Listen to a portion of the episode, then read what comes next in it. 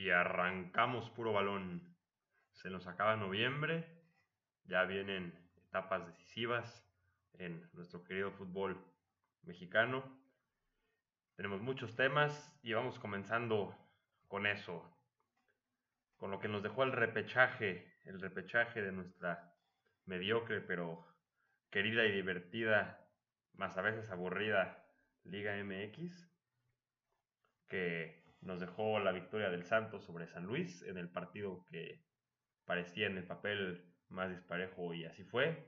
Santos no tuvo mayor problema para pasarle por encima al conjunto de San Luis. Inclusive les dio para hacerle como grupo un gesto a, Geraldino, que el jugador ex de los rojinegros del Atlas que estaba atravesando momentos complicados, inclusive lo vimos este, llorar en alguno de los enfrentamientos, pues acá para el segundo gol llega Lozano, toma el balón, se lo da a Geraldino y sale ovacionado en algo que fue pues una clara muestra de lo que fue este partido, ¿no? Es cargado para, para un lado y bueno, Santos no cabe la menor duda que será un rival muy fuerte que sin duda nadie querrá toparse más adelante. Bueno, ese mismo día, por la noche, se llevó a cabo el partido con más emociones probablemente de esa jornada. El empate a dos entre el Puebla y las Chivas. Los rojiblancos se pusieron dos veces por delante en el marcador. Sin embargo, en ninguna de las dos ocasiones supieron mantener la ventaja. El empate llegó al final con un gol tardío de la franja en un balón parado no, en un, en un centro al área que se le va la marca al, pollo, que choca con, con Chicote. Y bueno, eso genera el gol que pudo ser el primero de la remontada, ya que al final las Chivas acabaron colgadas del travesaño pidiendo la hora. Parecía que se venía el de la victoria, pero sin embargo pudieron evitarlo. Y bueno, veremos qué viene para Guadalajara. Ya se hizo oficial que Oribe Peralta no continuará en la institución. Él busca seguir jugando y lo hará en otro equipo.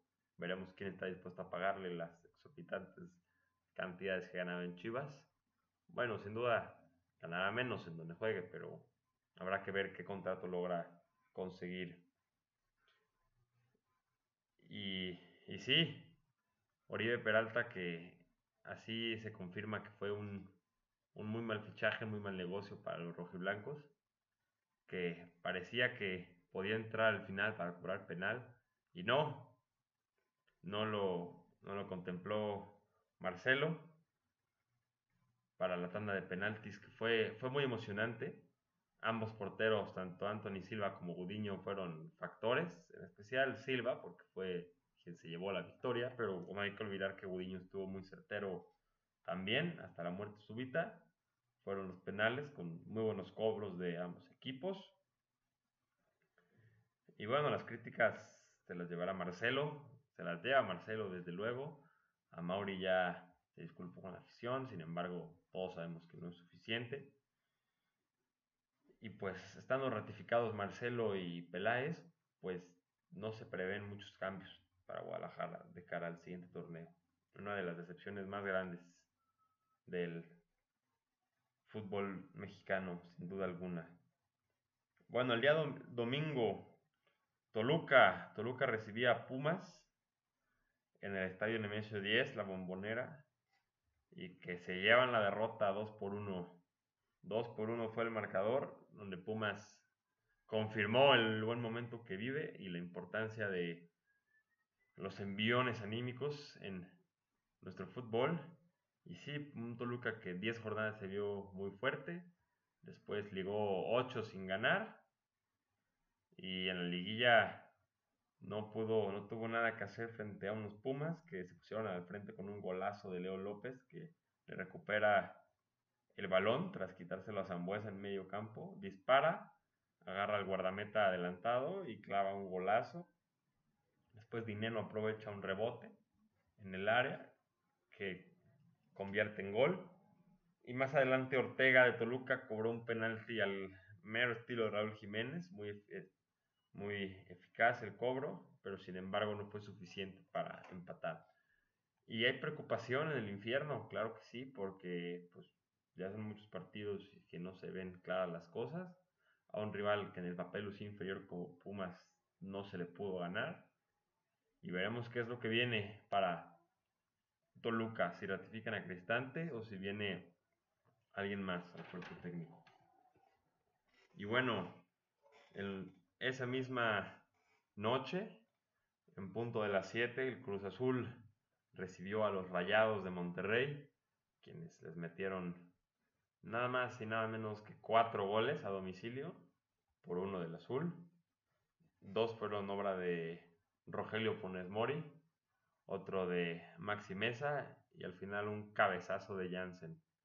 Selló esta goleada de, por parte de los campeones de la CONCACAF Liga Campeones. Y esto confirma que así como se habló muy bien de Cruz Azul el torneo pasado, este equipo algo pasó, que a la larga Juan Reynoso no está pudiendo controlar el vestidor y no hay que ser muy listos para decirlo, no hace falta más que revisar la alineación que mandó.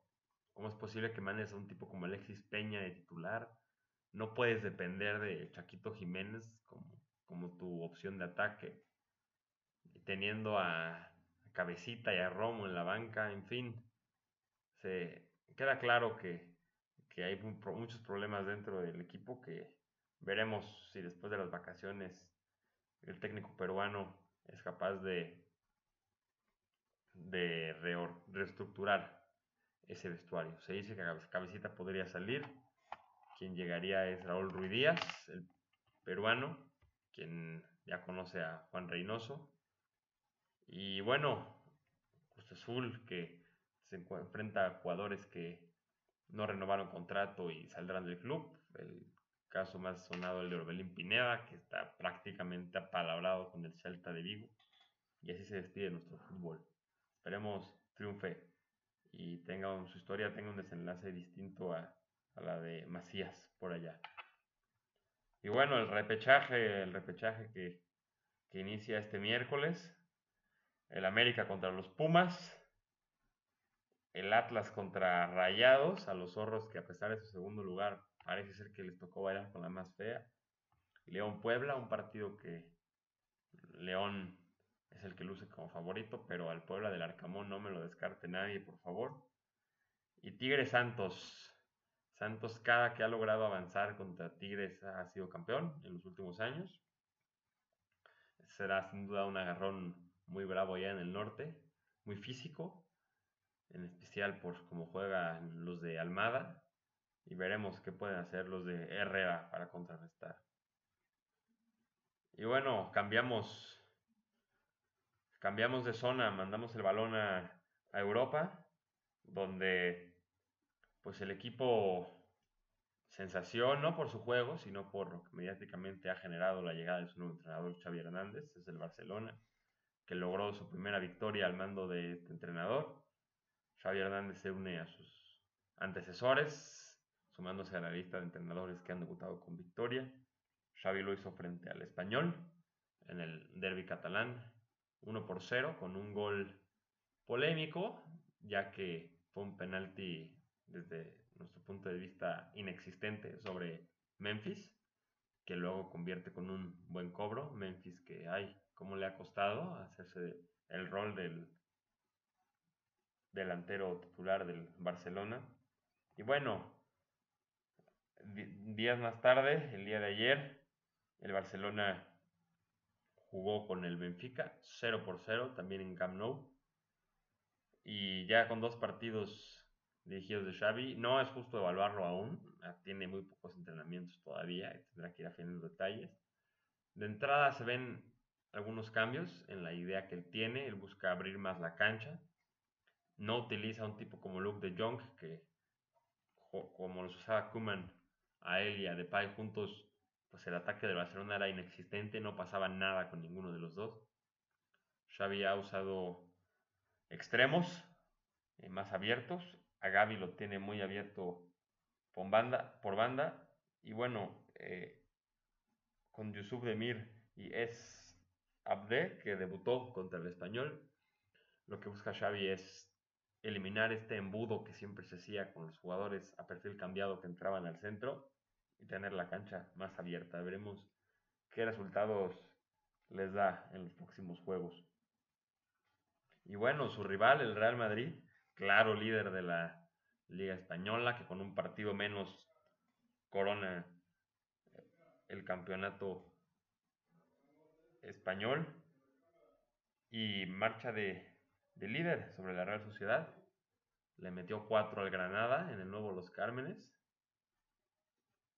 y se, se, va a se va a meter en su estadio a recibir al Sevilla en un juego que sin duda será un todo un agarrón. Bueno, del mismo modo, Leo Messi marcó su, su primer gol en Liga 1, se tardó, fue en la victoria de su equipo ante el Nantes. Ya, ya le tocaba a Leo, que no había podido convertir en el torneo doméstico. Y esperemos sea el comienzo de, del resurgimiento de Messi en esta temporada, porque sin duda todos queremos verlo anotar y asistir, como lo hacía en Barcelona. Y bueno, su, su rival de, de premios en cuanto a individualmente se refiere, Cristiano Ronaldo y su equipo el Manchester United se llevaron una dolorosa derrota, cuatro goles por uno ante el Watford, lo cual confirma a Solskjaer como no el entrenador indicado para este equipo, así lo interpreta la directiva del Manchester United y no estará más en el banquillo de los Red Devils. De momento está Michael Carrick como interino, ya tuvo su primera victoria 2 por 0 en el Estadio de la Cerámica contra el Villarreal y veremos quién es el perfil que llega a dirigir a Cristiano Ronaldo, que por cierto anotó ayer en Champions de igual forma. Y bueno, como bonus tendremos un poco de NFL, hablaremos un poco de lo que se viene de cara a, esta próxima semana. Los Titans van a Foxboro a enfrentar a, a los Patriotas de Mac Jones. Los Titanes que tienen un score de 8-3 contra un 7-4 de los Patriotas que han resurgido de forma notable, tienen cinco victorias consecutivas, demostrando la gran calidad que tienen. Mac Jones cada vez se le ve más sólido y con una defensa que está a niveles élite de la liga, con JC Jackson colocándose como uno de los líderes en intercepciones de la liga y una defensa a la que no se le ha podido correr últimamente, a excepción de San Diego, que sí le corrió un buen yardaje. Ha sido muy difícil correrle a, los Patriotas. De modo que será sin duda un agarrón. Recordemos que los Titanes no tienen a Derrick Henry. De modo que están empleando un, un comité con sus opciones más profundas y veremos quién sale victorioso. Y bueno, en el norte de la americana tenemos dos juegos divisionales los Ravens contra los Browns y los Steelers contra Cincinnati. Veremos estos dos partidazos que, nos dejan. Suelen ser juegos muy duros, muy físicos. Se pelea mucho por, por el ovoide y por mantener un marcador apretado. Veremos quiénes logran salir victoriosos. Esta división está muy pareja, que serán sin duda juegos muy interesantes los que tendremos este domingo. Y bueno, eso es todo. Les dejamos el balón para que ustedes saquen sus conclusiones y puedan, puedan estar en la conversación futbolística con sus amigos esta semana. Nos estamos escuchando. Esto fue Puro Balón, el podcast más futbolero.